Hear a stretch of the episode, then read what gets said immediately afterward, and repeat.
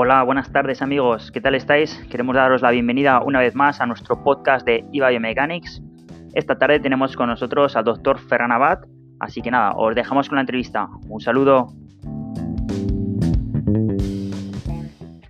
Eh, bueno, buenas tardes, estamos hoy con, el doctor Ferran Abad, él es traumatólogo deportivo en, Barcelona y es director de la clínica Resport. Buenas tardes, Ferran, ¿qué tal? ¿Qué tal? Buenas tardes, ¿cómo estamos? Aquí andamos eh, preparando un poco, moviendo las redes sociales y entreteniendo un poco a la gente este ratito de, la tarde, que, como sabemos está haciendo un poquito duro esta semana, pero bueno, ayudamos un poco a, pasar mejor la tarde a la gente. Sabes que servimos ya de sobremesa, ¿eh? nosotros la gente ya se prepara el café, las pastas, ¿vale? Y hacemos un poquito de sobremesa ya con la gente. Lo sé, lo sé, porque os he seguido en bastantes de los directos, con lo cual ya sabes que soy un follower incondicional tuyo, con lo cual Ahí estamos. Esto es bilateral. Bueno, eh, comunicarte a ti y al resto de, los oyentes, aprovechar para decirles que, como sabes, dejamos las charlas en el canal de YouTube de eBiomechanics, que también la pueden acceder a verla a través de la web www.ebiomechanics.es barra streaming, donde estamos dejando tanto el curso que hemos hecho los 14 días previos como las entrevistas que llevamos ahora. Y bueno, una novedad que empezó a partir de, de antes de ayer y, ayer, que ya estamos subiendo las entrevistas, estas estamos subiendo a Spotify. Si ponéis eBiomechanics en Spotify, también la podéis oír, ¿vale? Y bueno, si no tenéis ganas de irnos ahora en directo, que es normal, porque también hay mucha gente que se queda dormido ahí medio, medio a con la comida recién puesta, pero nos, eh, lo vamos a dejar a modo de podcast, que yo creo que es un formato que a mí personalmente me gusta mucho, porque ya sabes que me toca mucho conducir, a ti por, tu trabajo ya sé que pasas también horas al volante, y al final es muy cómodo, porque llega un momento que ya la música te cansa y bueno, mira, le metes al podcast y oyes una entrevista y bueno, es un, formato que queríamos lanzar, así que os animo a todos a, oírlo. ¿Vale? Bueno, pues cuéntanos eh, un poquito, he dicho que eres trauma deportivo, ¿vale? Pero cuéntanos mm, brevemente cuál es tu historia profesional, ¿vale? Eh, desde que acabaste la carrera hasta la situación en la que estás ahora y más o menos qué es lo que haces ahora en tu día a día. A ver, soy un trauma, eh, podríamos decir, un poco fuera de lo que es un trauma al uso, porque en nuestro país la, traumatología siempre ha sido eh, mucho basado en la parte de centrarse en la cirugía solo. Entonces yo desde, desde que era chiquitín, ¿no? que de eso se ríen mis compañeros de clase, porque desde EGB yo ya decía que quería ser trauma deportivo, con lo cual soy un tío de ideas fijas. Joder. Lo que hice fue, eh, hice la residencia de traumatología deportiva, que la hice en Barcelona, en el Hospital de San Pau, eh, para tener una visión general de lo que creo que ha de formarse cualquier traumatólogo eh, de, toda la especialidad. pero desde que ya estaba en San Pau, también hacía todas las tardes, hacía la parte más de, de trauma deportiva, que va un poco va en paralelo a lo que debería ser la traumatología. En Estados Unidos el, Sports Orthopedics existe como tal, pero aquí en nuestro país no. Entonces eh, hice como la especialidad en paralelo de, formarme en todo lo que eran las lesiones eh, que se derivan del deporte en toda su globalidad relacionadas con todo lo que tenía de la traumatología. Entonces empecé hace muchos años también con todo el tema de, la ecografía y todo el tema de, diagnósticos eh, y tratamientos ecoasistidos cosa que al principio era un poco como la oveja negra, ¿no? Porque para que un traumatólogo que, yo hacía y hago, de hecho, cruzados y trasplantes meniscales o lo que quieras, eh, me metí a hacer cosas, ¿no? Que eran básicamente que se consideraban como poco, poco, quirúrgicas, ¿no? Por decirlo de alguna manera. Sí, no, pero bueno. no sangraba lo suficiente el paciente, no había sangre suficiente, ¿no? Faltaba el chicharro. Exactamente. Bueno, y por eso al principio era un poco la oveja negra, ¿no? Eh, porque yo ya hace muchos años que dije que me gustaba el tendón y las lesiones musculares, ¿no? Y al principio era como, yo me acuerdo que muchos de, bueno, como tú o muchos de tus compañeros o mis compañeros que son fisios o prepas, ¿no? Las lesiones de tendón hace años ahora parece como que molan mogollón. Pero cuando yo empecé, o, o probablemente cuando tú empezaste con todo esto, las lesiones de tendón eran las cosas esas que tú enviabas a un fisioterapeuta o a un biomecánico o a un osteópata o a quien se te ocurriera con la esperanza de que nunca más volviera. Porque, porque mucho no podíamos hacer. ¿no? lo, que llamábamos un brownie, ¿no? Un marroncito, ¿no? Exacto, exacto. Era, era un repartidor de brownies. Eh, entonces me empecé a centrar en, en, el deporte y en las lesiones deportivas y de hecho es lo que ahora eh, he conseguido eh, que incluso dentro de mis sociedades me reconozcan como que en realidad la ecografía eh, es muy importante, que hacemos cirugías artroscópicas guiadas por ecografía y que hay un montón de tratamientos dentro eh, de las lesiones de músculo y tendón que no son quirúrgicas. Eso es lo importante para mí. Al final, yo siempre digo, y, como sabes, aparte de dar clases en la Universidad de, Fisio, también he dado eh, durante años clases en la Universidad de Preparación Física y, he dado muchísima formación a podólogos también sobre, sobre estos tipos de lesiones, ecografía y demás. Y yo siempre digo que si lo haces bien, solo hay un 10% de lesiones que son quirúrgicas en músculo y tendón. Con lo cual, eh, la tasa de, quirófano es baja. También es cierto que, si tú vienes conmigo a la clínica y ves mis pacientes, dices, ostras, es que como yo tengo muchos pacientes de tendón y músculo, al final, claro, un 10% de muchos acaban siendo muchos. pero en realidad, ¿no? Tanto yo como, mi equipo eh, curamos el 90% de los pacientes sin cirugía.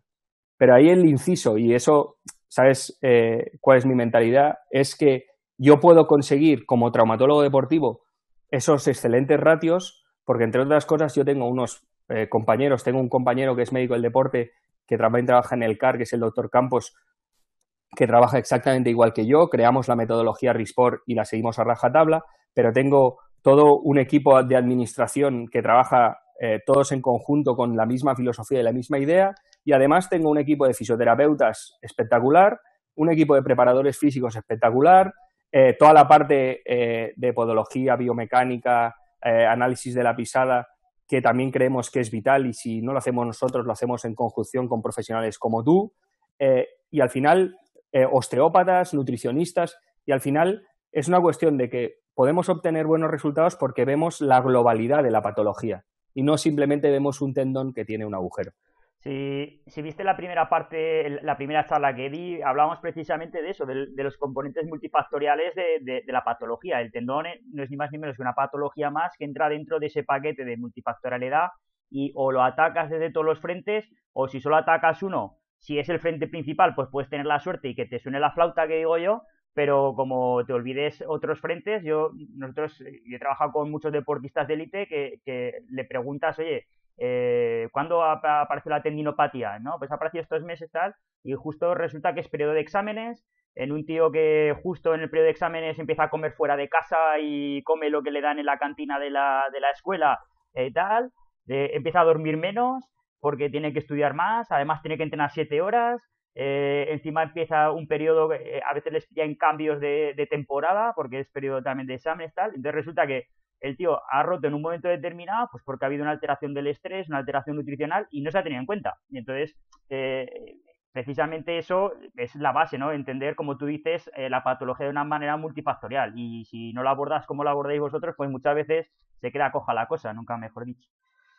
Claro, el problema es que normalmente se habla mucho, ¿no? Y es muy divertido y, y queda muy, muy, muy cool, ¿no? Decir que todos trabajamos de forma multidisciplinar pero trabajar de forma multidisciplinar eh, no es fácil. Entonces, eh, al final eh, es la única forma en que se van a curar. yo hago en alguna de mis charlas, pongo un símil y, siempre digo que a mí me hubiera encantado ser el inventor de, cosas súper chulas y así, pero yo lo único que hago es aplicar la ciencia. Entonces, pongo una imagen del Scrabble, el juego ese de, acumular las letras, y simplemente yo lo que he hecho ha sido poner esas letras que otros científicos y gente mucho más inteligente que yo han sido capaces eh, de, hacer el, state de lo que hay que hacer y los, y los estudios, igual que los que hacemos nosotros, acaban diciendo lo que hay que hacer y yo simplemente lo que intento es ponerlo en el orden correcto para que el paciente se nos cure. Te voy a hacer dos preguntas que me han venido ya a la cabeza conforme íbamos hablando. ¿Vale? Una, has dicho, has, has mencionado una parte del equipo que normalmente no se tiene en cuenta, ¿vale? Que has dicho las administrativas. Tengo un equipo de, administrativos de lujo y has empezado además por eso.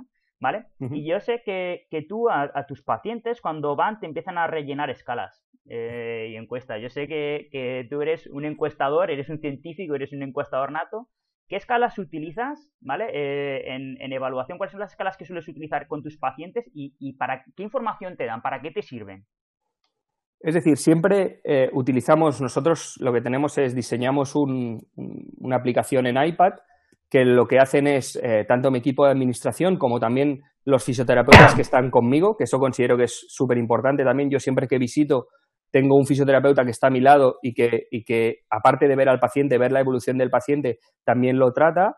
Eh, posteriormente a mis tratamientos, les pasamos en iPad eh, una escala de valoración. Básicamente, siempre empezamos por una global de tipo satisfacción, que nos permite saber eh, también el estado de ánimo del paciente con todo lo que está haciendo, una escala general del dolor, que podemos utilizar un EVA de 0 a 10, que es súper sencillo, una de calidad de vida, que lo que recomiendo es, eh, está bastante bien el SF36, la versión corta del SF36, que como sabéis nos da una visión general de la calidad de vida del paciente, uno de actividad deportiva, que yo me gusta mucho utilizar el Tegner, que es sencillo, de 0 a 10, clasifica el nivel de actividad de nuestros deportistas.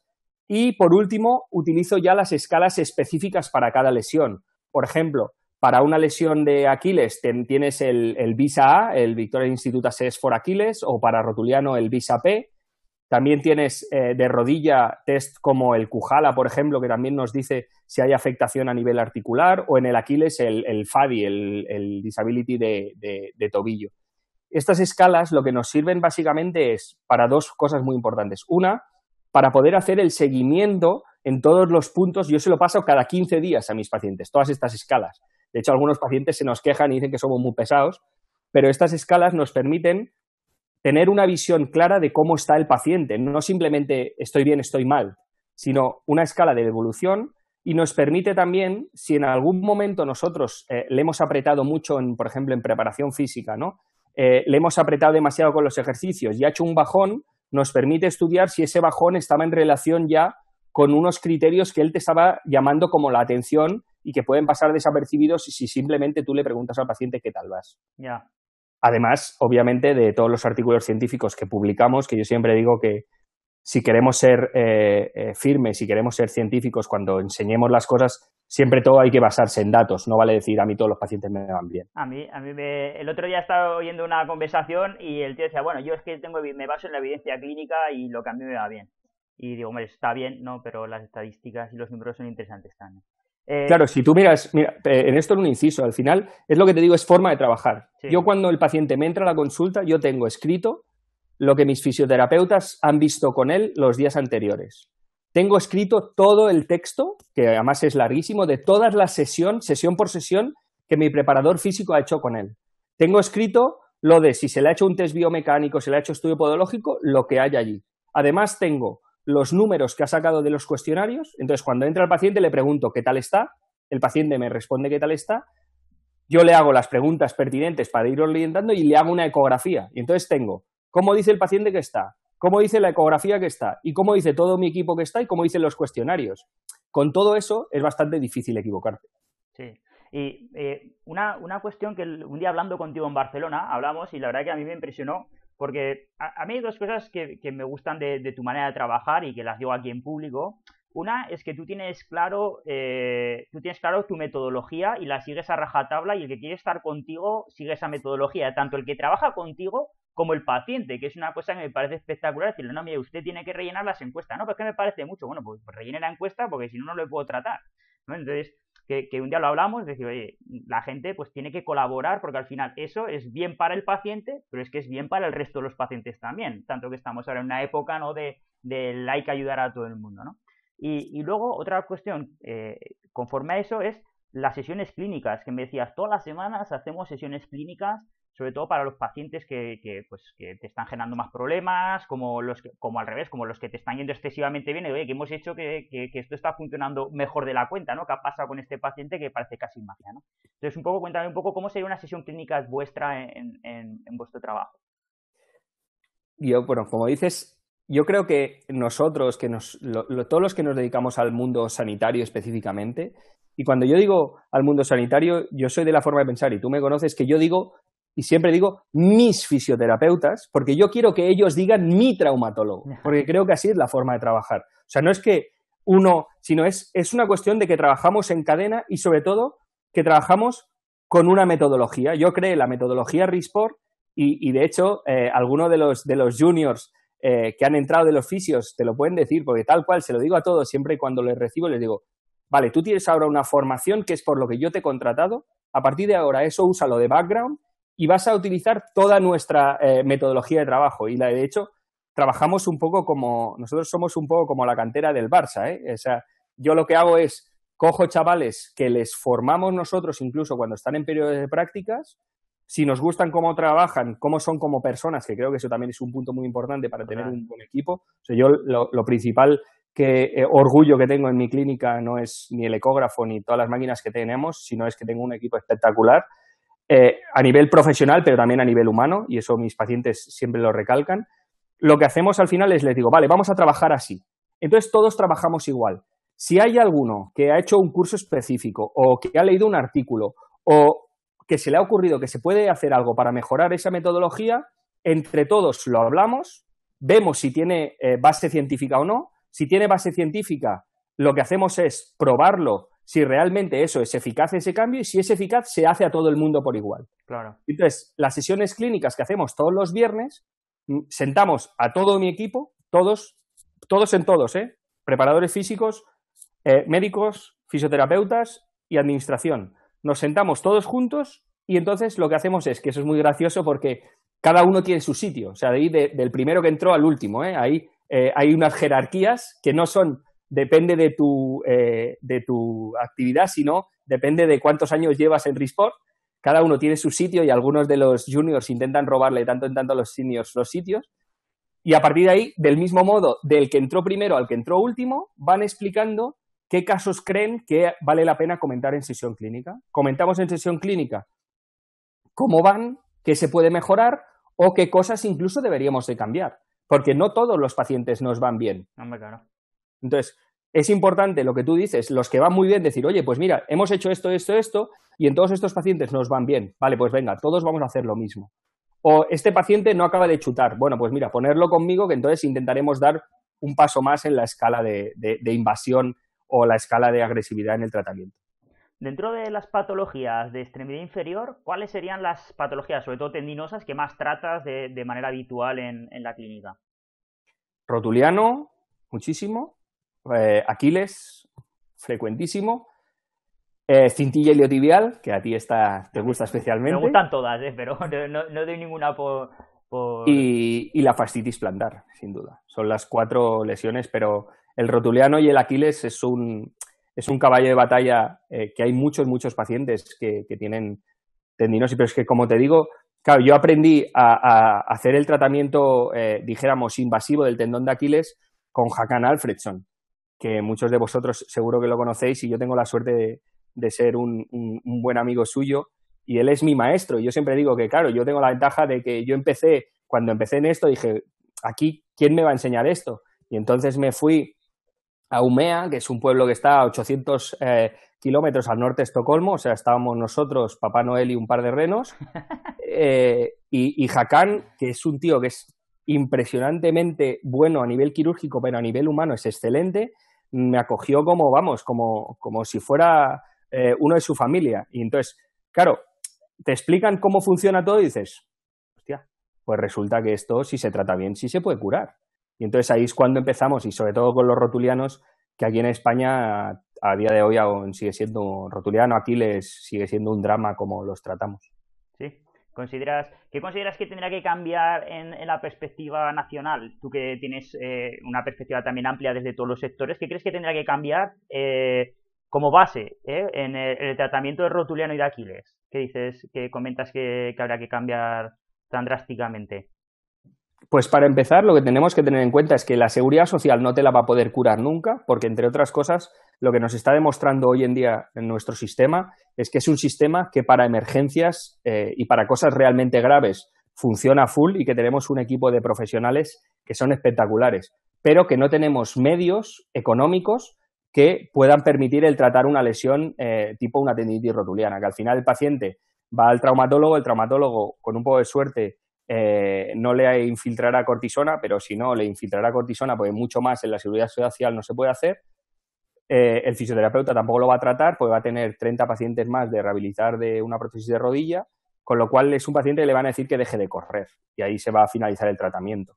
Eh, y en cuanto si trabajamos con mutuas y demás, pasa exactamente lo mismo. Entonces son lesiones que tienes que tratarlas, como hemos dicho todo el rato, de una manera integral y al final, del mismo modo que un fisioterapeuta es imposible que trate eh, un paciente con 30 más a, la vez, es imposible que, un tío como tú, que para mí eres el referente mundial en análisis biomecánico, si te meto 30 tíos a la vez, y que tú puedas mm, verme a 30 tíos eh, en media hora, pues probablemente lo único que me dirás es, pues el tío corre y ya está. Le echaré una foto y arreando y le diré que el siguiente, porque no te da tiempo de mucho más. La, verdad es que ya sabes que nuestros tiempos de, exploración, en el caso en el caso mío, son casi hasta excesivamente largos, ¿no? En el sentido que tenemos exploraciones de hasta tres horas, ¿no?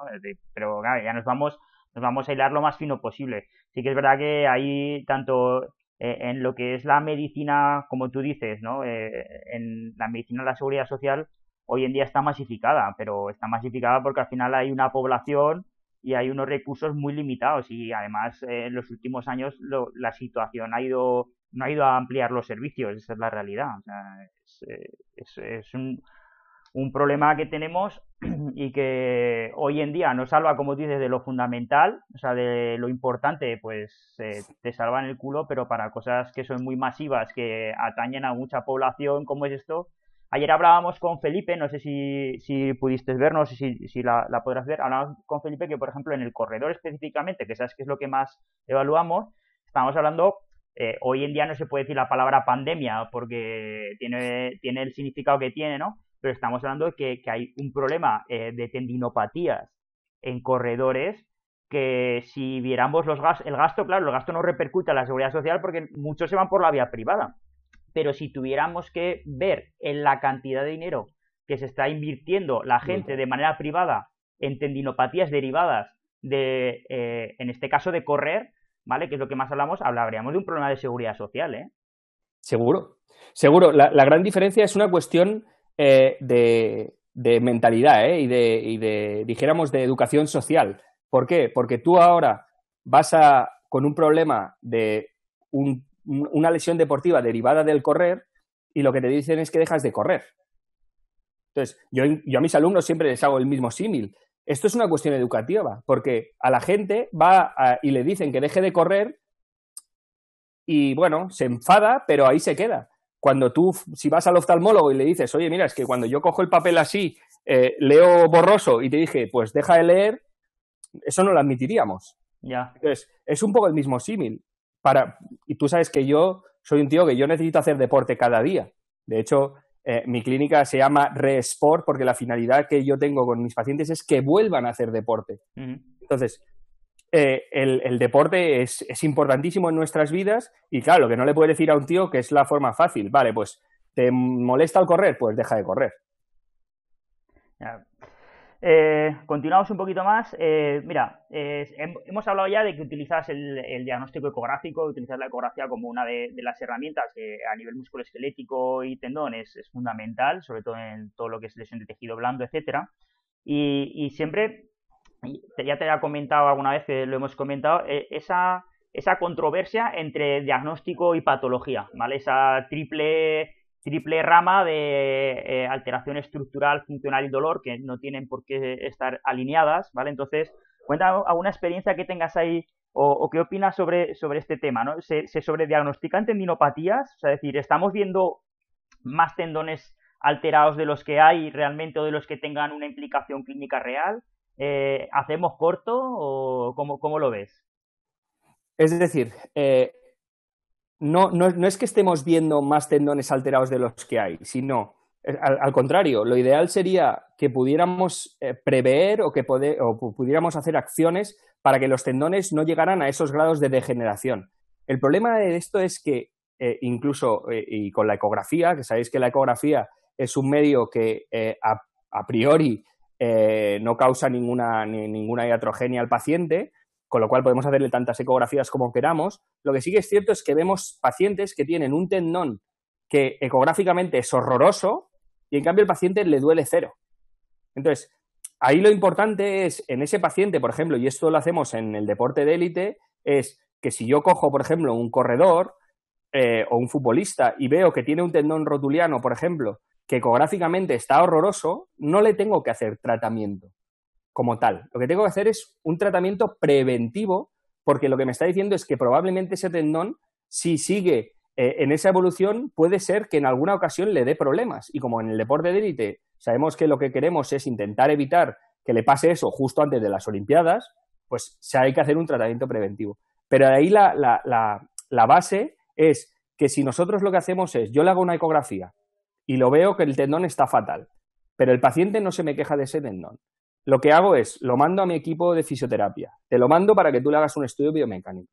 Todo eso lo tenemos controlado. Es muy difícil que ese paciente eh, al cabo de un año o dos años me venga y me diga, pues ese tendón que antes no me dolía, ahora sí que me duele.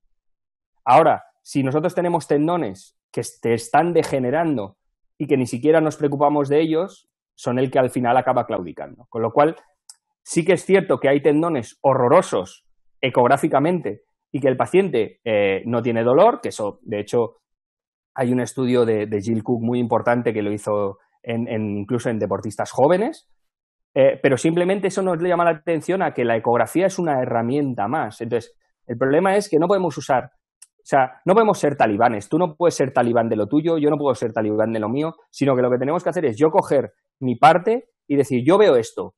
Oye, Luis, ¿tú cómo lo ves? Entonces, si entre tú, yo, fisio, preparador físico, todos juntos lo vemos de una manera, probablemente esa será la manera que hará que el paciente vaya adelante. A mí me gusta el planteamiento que has hecho. Realmente, cuando vemos patología, esto es como cuando la gente te dice, no, a partir de los 50 es normal tener una hernia discal. Bueno, es, es normal tener hernias discales, es frecuente, lo vas, lo vas a ver, pero eh, que sea frecuente no indica que no tenga ninguna relevancia. A lo mejor no tiene una relevancia clínica en ese caso, en ese momento en particular, porque a lo mejor esa hernia estaba antes y no generaba sintomatología. Con el tendón pasa igual el paciente te viene en un momento actual donde tiene una tendinopatía y te viene con dolor, pero puede ser que un mes antes ya tuviera el tendón degenerado y no tenía sintomatología. Pero realmente es, un cúmulo. Ahora, si tú ves una degeneración, eh, te quiere decir que está soportando más carga o más trabajo del que tiene, o sea, del que podría tolerar, y eh, le está generando en ese momento patología. Otra cosa es que eh, haya que hacer cosas no solo a solucionar ese momento actual, sino a intentar solucionar el por qué esa estructura y no otra, ¿no? O sea, que yo siempre digo, ¿por qué? Yo siempre digo, la carga porque hay muchas veces que hablamos de la carga, ¿no? De, de, la carga mecánica, ¿no? De, de, cuánto ha cambiado esa persona el entrenamiento, si ha entrenado más o ha entrenado menos.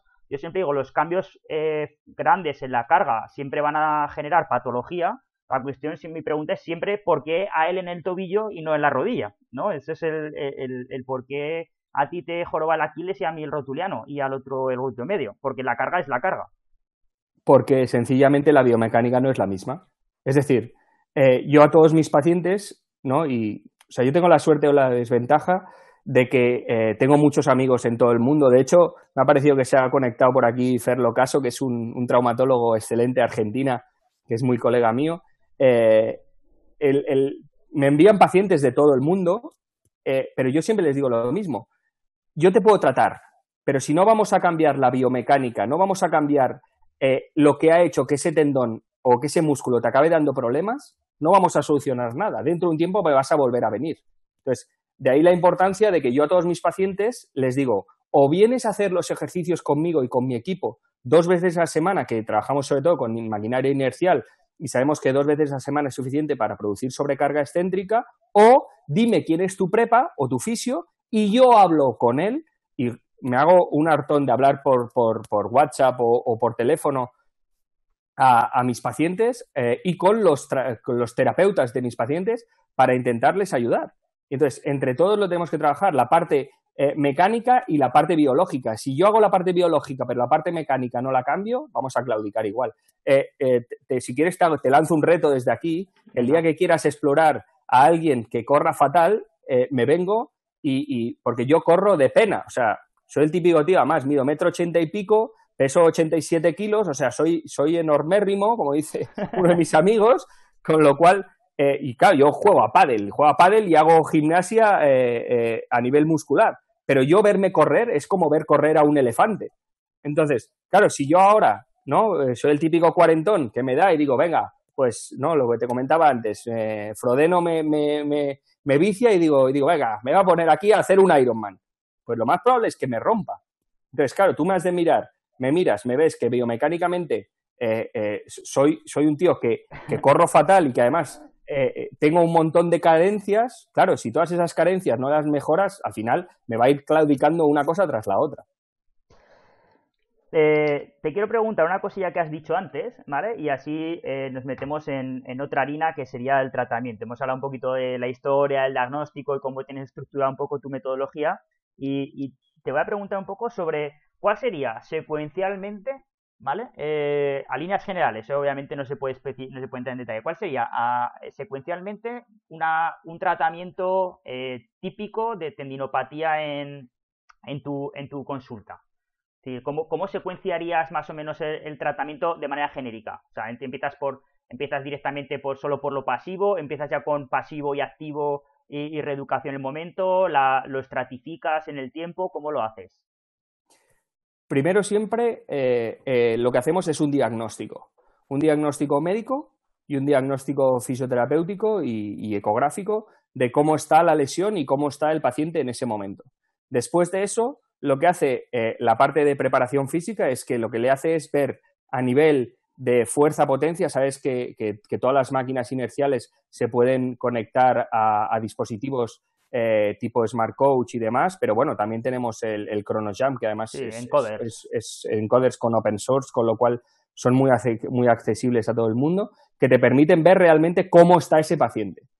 Una vez tienes todo eso, lo ideal sería hacer un estudio biomecánico y podológico a full, ¿vale? Porque con todas estas herramientas ya tienes la, la imagen de cómo está el paciente. Una vez tienes esa imagen, el, para mí el tratamiento biológico, el tratamiento biológico, eh, tú sabes que yo para las tendinopatías utilizo la electrolisis, que la electrolisis es eh, una excitación a nivel de una corriente galvánica en los tendones, siempre con anestesia, eh, produces un pico inflamatorio. Sabemos que ese pico inflamatorio va a durar aproximadamente 72 horas. En esas horas lo que hacemos es dejar el cuerpo en una fase de no actividad y lo que hacemos es empezamos ya con todo lo que es el trabajo, el trabajo físico, es decir, el estímulo mecánico. Estímulo mecánico, activación muscular, balance muscular y corregir todo eso que el análisis biomecánico, el análisis podológico y todo el análisis morfoestructural que se ha hecho previamente nos ha dicho que está fallando, que es lo que al final ha llevado a que ese tendón se me lesione. Eh, complementáis, eh, has hablado antes también de nutrición, ¿vale? Eh, ¿Trabajáis algo con, complementáis con nutrición, eh, con algo nutricional en, tendinopatía o cómo lo hacéis esa parte? aquí hay dos puntos. Uno es, es la parte de, de, entender la nutrición como un complemento muy importante en todas estas lesiones y entonces eso eh, siempre trabajamos con nutricionistas a los cuales les pedimos su apoyo y les pedimos que, que, nos ayuden con los pacientes. Lo que pasa es que es un poco difícil a no ser que sean deportistas eh, intensivos o, profesionales que entiendan que la nutrición juega un papel muy importante, pero una cosa tan sencilla como, por ejemplo, eh, en verano la gente se hincha a, comer gazpacho y el gazpacho lleva un montón eh, de, tomate, que el tomate es proinflamatorio, con lo cual si tú tienes una lesión inflamatoria tampoco te interesa que tu histamina esté por las nubes. Entonces, todas esas cosas hay que irlas controlando. Entonces, la ayuda de un, de un nutricionista te aporta mucho. Y después hay algunos productos eh, de lo que se llama área nutracéutica, ¿vale? Que han demostrado eh, en estudios que tienen buenos rendimientos y de hecho nosotros ahora con la universidad eh, empezaremos un, un randomized control trial para ver si realmente los pacientes tratados con suplementación ergogénica o no eh, tienen eh, resultados diferentes. Lo que pasa es que ahí les falta todavía un poco de evidencia científica para poderlo estandarizar en todos los protocolos. Yo, he leído algunas sobre, sobre el incremento del, tendón, de la adaptación del tendón a, trabajo excéntrico y concéntrico. Porque claro, tú sabes que el trabajo excéntrico, eh, entre otras cosas, libera CPKs y, produce, produce un, entorno inflamatorio y que muchas veces es lo que se busca, ¿vale? Pero es, muy, es muy agresivo, eh, en ciertas condiciones puede ser muy agresivo también. Y, y, entonces hablaban, en este estudio hablaban, ya te lo pasaré, porque no sé si lo tengo, creo que lo tengo localizado por ahí, que conseguían la misma adaptación en tendón con trabajo excéntrico que con trabajo concéntrico suplementado con, con proteína hidrolizada. Es decir, el, concéntrico de manera aislada no genera esa adaptación sobre el tendón, pero cuando eh, los acompañaban ese entrenamiento concéntrico, que hace que no se libere tanta CPK, que no haya un fenómeno tan inflamatorio, etcétera, pero le daban una suplementación con proteína hidrolizada, conseguían eh, el mismo efecto a nivel tendinoso. Que es una, una cuestión, por ejemplo, cuando tengo tendones muy inflamados, ¿vale? Eh, cuando tienes una, tendinopatía aguda, inflamatoria, etcétera, claro, ahí meterte en hacer trabajo excéntrico, pues puede, vas a detonar incluso más, depende de, de, dónde esté el paciente, eh, esa situación. Entonces, a veces trabajo isométrico concéntrico, muchas veces suplementado con, con esto si el paciente, obviamente, tiene un déficit nutricional por ahí. Sí, sí, sí. Al final eh, lo importante es entender que no solo hay que trabajar con excéntricos. Es decir, eh, el concéntrico también es útil, pero el isométrico es analgésico también. Total. Con lo cual, del mismo modo, no hay que ser un talibán del excéntrico. Y no, no, solo excéntrico. Eso es un error. Es decir, pero yo a mis pacientes, cuando les envío a hacer ejercicios, eh, y, y, si por aquí alguno de mis pacientes lo saben, yo soy muy directo. Y con mis pacientes yo les digo, mira, los ejercicios no los puedes hacer tú. Y no los puedes hacer tú porque sencillamente yo tengo un tío en el gimnasio que ha hecho una carrera y que como mínimo ha hecho uno o dos másters. Con lo cual, tú que eres abogado, no tienes la más, eh, pero no puedo decir palabrotas que estamos en el aire, exacto, la más idea de cómo hacer bien los ejercicios. Pero eso también es culpa de los propios médicos, que muchas veces cuando hemos tenido estas lesiones, le decimos al paciente, bueno, mira, haz un poco de ejercicio de cuádriceps, mira por YouTube que te van a salir unos vídeos. Es decir, eso es, culpa de nuestra sociedad, que tenemos que educar de que zapatero a tus zapatos. Si hay un tío que ha tenido que hacer una carrera y másters para saber hacer bien una cosa, no la vas a poder hacer tú bien. Es como, como yo cojo, eh, yo me puedo comprar los juguetes que tienes tú, que siempre que los veo eh, me entran ganas de, empezar a entrar eh, en Internet y empezar a comprar cosas, pero que tengas comprarlas pero para mí, comprarlas pero para mí. Tú, cuando quieras compras y me las mandas a casa. Comprarlas no quiere decir que yo lo sepa hacer. Entonces ese es el problema de nuestra sociedad, que hay eh, fisioterapeutas haciendo de podólogos, podólogos haciendo de osteópatas, médicos haciendo de fisioterapeutas. Cada uno tiene que hacer lo que sabe hacer. Entonces, cuando yo a los pacientes, bueno, eh, y, a veces me explican y me dicen, y me dicen, bueno, pues ya lo hago yo en casa. Digo, es que haciéndolo tú en casa no te va a funcionar. No te va a funcionar porque lo tienes que hacer. Y aparte de eso, ya no es solo que yo lo diga, sino que eso en la universidad, y lo explicamos así, y cuando hacemos en, en los másteres de alto rendimiento, también se explica, se llama rango óptimo de carga. Y el rango óptimo de carga, que cuando explico en la universidad todavía uso la frase de que es como el precio justo, ¿eh? los que sois más o menos de mi edad, sí eh, lo del precio justo, sabemos lo que es, pero los alumnos me miran con una cara diciendo, este, ¿de qué está hablando, no? Eh, la carga, si yo el rango óptimo me quedo por debajo de ese rango óptimo, le puedo estar dando carga a ese tendón, a ese músculo el resto de mi vida que no voy a hacer nada. Pero en cambio, si me paso, va a ir un poco para atrás, ¿vale? Lo que tengo que hacer es tener los profesionales suficientemente calificados como para poder mantener los pacientes el máximo tiempo posible dentro de ese rango óptimo y que si nos pasamos no pasa nada. Lo que te puedes pasar es por poco. Pero por eso sirven las sesiones clínicas. Oye, a este paciente nos pasamos, ¿qué hacemos? Bueno, pues lo hacemos un poquito de fisio, le bajamos un poquito el dolor y lo volvemos a meter en la cadena. Pero, yo creo que eso es porque se ha, porque se ha eh, subestimado ignorado el, realmente la parte activa del tratamiento. Porque se mandaba como un, ah, sí, tú haces esto en casa, ya casi dando por hecho que el paciente ni lo iba a hacer, ¿no? Entonces, eh, es, es muy difícil eh, es muy difícil, además en, en, España. Es curioso que, me digas, bueno, eh, la gente lo que pasa es que no, incluso a nivel de entrenamiento la gente no concibe el pagar. Eh, o sea, tienes que tener un tienes que tener un buen nivel cultural en el deporte, o sea, es decir, un buen nivel deportivo de cultura deportiva para entender que es que hay que pagarlo, o sea, que es que, que, tienes un profesional que te está ajustando la carga y que no es que te vayas a tu casa y dale un poco hacia el voleo. Está bien, que se, está bien que se mande autotratamiento para casa, pues para que mantengan cosas básicas, ejercicios básicos, un estiramiento básico o, un, eh, o una movilización básica, oye, pues súbete en la elíptica y pedalea media hora y ponte esta intensidad y le das, ¿no? Sí, porque hay cosas básicas que el paciente sí que tiene que hacer como autotratamiento, pero entender y hacerle entender a la sociedad, que eso es yo creo lo más difícil, que esa parte en la que tienes a un tío que te está controlando detalladamente, eso tiene un valor incalculable y, y que te lo ponemos a modo de, de terapia y la gente parece que como está empujando y el otro solo está diciendo más, menos, dale para, respira, sube, baja, es como, ah, es que este no hace nada, ¿no? Aquí valoramos mucho la parte manual.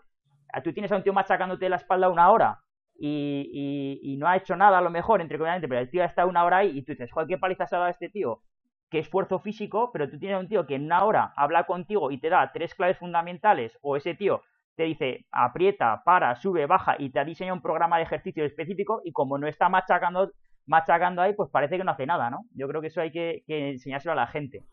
Hay que saber lo que puedes hacer y lo que no puedes hacer, ¿no? Es, decir, es que me ha venido a la mente ahora, eh, hoy a la mañana creo que, que, lo ha colgado, eh, que además creo que está por aquí en nuestro chat, Jan Frodeno, eh, ha colgado que el tío ha hecho, ha, hecho como 180 kilómetros en bici en casa, eh, ha corrido en casa eh, y él pone abajo y ha puesto, no lo hagáis en casa. Es decir, el problema es que vemos eso, los famosos challenge de, hoy en día, ¿no? Yo tengo un montón de crossfiteros y se ha puesto de moda hacer el challenge de hacer mil barpees. O sea, mil barpees vas a ir directo luego al fisio o al trauma seguro. A mí si a me lo dejan hacer en una vida, vale, pero si no, me opongo. Exacto, exacto. Claro, yo, yo, 180 kilómetros, eh, ¿no? Eh, eh, él lo ha hecho en bici, yo lo puedo hacer en moto sin problemas, pero en bici ya te digo que no. Entonces, claro, el problema está en que, y esto me ha pasado a mí en la clínica, que a veces le digo al paciente, oye, mira, vas a tener que hacer un estudio podológico o vas a tener que hacer X sesiones de trabajo activo con mi equipo. Y entonces te dicen y te dicen, ostras, pero un estudio podológico o un estudio biomecánico bien hecho igual me puede costar 400 o 500 euros. Y entonces te tienes que parar un poco y decirle, a ver, muchacho, tú tienes el tendón hecho polvo porque eres triatleta y te estás quejando de pagar un estudio biomecánico de 500 euros, que reconozco que 500 euros es mucho dinero, no es caro, es mucho dinero, que son dos cosas diferentes, pero te has comprado una bici de 6.000 euros. Entonces, llevas una bici de 6.000 euros y no sabes correr. Entonces, o, lo mismo, llevas una bici, eh, eh, uno de los que están por aquí también, que es, que es, eh, que es Adri, que es uno de mis, de mis colegas y, es mi socio, el tío va en bici mogollón. Y una de las cosas que le pasó una vez es que el sillín se lo puso un poco en una de estas que la desmontó para ir a una, a una carrera, la puso más bajo de lo que lo llevaba habitualmente. Y se pegó ahí la, la carrera más tediosa de su vida. Entonces dices, eso es importante. Entonces, claro, son esas cosas que nosotros hemos de ir culturizando a que quieres hacer deporte, perfecto, pero hay ciertas cosas que las tienes que pagar y si no pasas por ellas, tarde o temprano te van a salir más caras. A mí me pasa con una, una, cosa que yo creo que es, si, si la biomecánica, tú sabes que me dedico a la biomecánica y para mí es, eh, es un área muy importante, ¿no? Pero hay una cosa que para mí es más importante todavía que la biomecánica y que no entiendo, ¿vale? Y no entiendo cómo la gente está saliendo a correr, de manera sistemática, eh, intentando entrenar maratones, que, seamos realistas, la maratón realmente fue una situación excepcional. Llega un tío, corre 42 kilómetros, da la noticia, pum, y se muere. Es que el tío cuando llegó dio la noticia y se murió, coño. Y hoy en día parece que el que no corre una maratón es un, es un piltrafa, ¿no? Y la gente corre y se pone a correr como una bestia sin hacerse una prueba de esfuerzo. Sin ver si su patata, si su corazón está preparado para eso. O sea, yo ya, porque dices, bueno, acabas una tendinopatía, bueno, una mala igual tienes que parar o como mucho te rompes el tendón, bueno, yo qué sé, pero es que si se te rompe un poco el corazón o si se te para un poco el corazón, eh, la cosa no tiene buena pinta. Y yo no lo entiendo cómo la gente te dice eso, pero luego se compran, llegan Nike, te ponen unas zapatillas a 275 euros y oye, en una semana o en un mes tienes a todo el mundo con una zapatilla de 300 euros corriendo que encima esas zapatillas no te aguantan ni, vamos, ni cuatro carreras. pero molan, pero molan. Es una cuestión de eh, cuánta pasta hemos invertido eh, la sanidad en eh, educar a la gente en el deporte y cuánta pasta ha invertido Nike en, promoción. Es simplemente eh, una cuestión de, prioridades. Es, decir, es lo que estás diciendo tú, pero por eso yo creo que, cuando nosotros explicamos a los pacientes la lesión que tiene, yo siempre digo que, hay que hacer un poco como lo de, lo de las películas americanas, ¿no? De hola, soy X y soy alcohólico, ¿no? Pues lo primero, ¿no? Que, hay que, saber es qué lesión tienes. Entonces, ya para empezar, la gran mayoría de nosotros tenemos que empezar sentándonos y diciendo, hola, soy Ferran y soy adicto al deporte. Eso ya de saque. Entonces, yo igual que les digo, ¿no? Y tengo muchos amigos que hacen triatlones y, y demás, yo les digo, bueno, ¿somos conscientes de que eso no es sano? Es decir, hacer deporte a ese nivel no es sano. El deporte eh, de, tan alta intensidad no es sano. Lo hacemos porque queremos, perfecto. Pero entonces lo que tenemos que hacer es ser lo suficientemente conscientes de que hemos de reducir al máximo los riesgos que comportan esa actividad nuestra de riesgo, que al final es un deporte de riesgo. Nosotros sabemos que si corres mucho, lo más probable es que al final te lesiones. Bueno, cuanto más te cuides y después resulta que las casualidades no existen. ¿eh? Si tú hablas con todos los que son profesionales de esto y son los máquinas que son capaces de hacerte un Ironman en siete horas y media o que te corren a unas velocidades y a unas cadencias espectaculares, son gente que, bueno, resulta que corren con una técnica perfecta, tienen una vida totalmente estructurada, duermen las horas que tienen que dormir, comen lo que tienen que comer y sobre todo entrenan lo que tienen. porque nos vamos a lesionar. Pues sí, había un pequeño corte en, la parte de, Zoom de nada, 30 segunditos, pero bueno. Eh, simplemente para, ir cerrando, bueno, agradecerte. Llevamos ya 45 minutos, la verdad es que el tiempo vuela cuando, cuando hablas con gente que habla solo, ¿eh? no, hay, no hay que tirar del hilo ni nada, así que, que ha sido una entrevista súper fluida. Muchísimas gracias por, por estos 45 minutos de sabiduría. Y nada, espero que en un futuro no muy lejano pues se abran vías de colaboración como ya tenemos algunas puestas sobre la mesa. Así que nada, agradecerte este ratito y, espero que no hayas sufrido. ¿Lo has pasado bien? Lo he pasado genial, lo he pasado genial. Ya sabes que hablar contigo siempre el tiempo pasa rápido. Pues nada, eh, al resto de los oyentes, agradeceros que hayáis pasado estos 45 o 50 minutos con nosotros y animaros a seguir viéndonos y oyéndonos en los canales que hemos comentado antes. Un saludo. Un saludo a todos. Un segundo, que corto por el otro lado.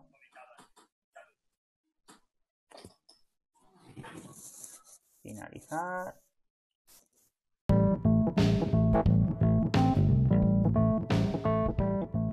Y bueno, amigos de la biomecánica, nos despedimos por hoy. No os olvidéis de seguirnos en nuestros canales de podcast, YouTube, Facebook o Instagram, siempre buscando eBiomechanics. Un saludo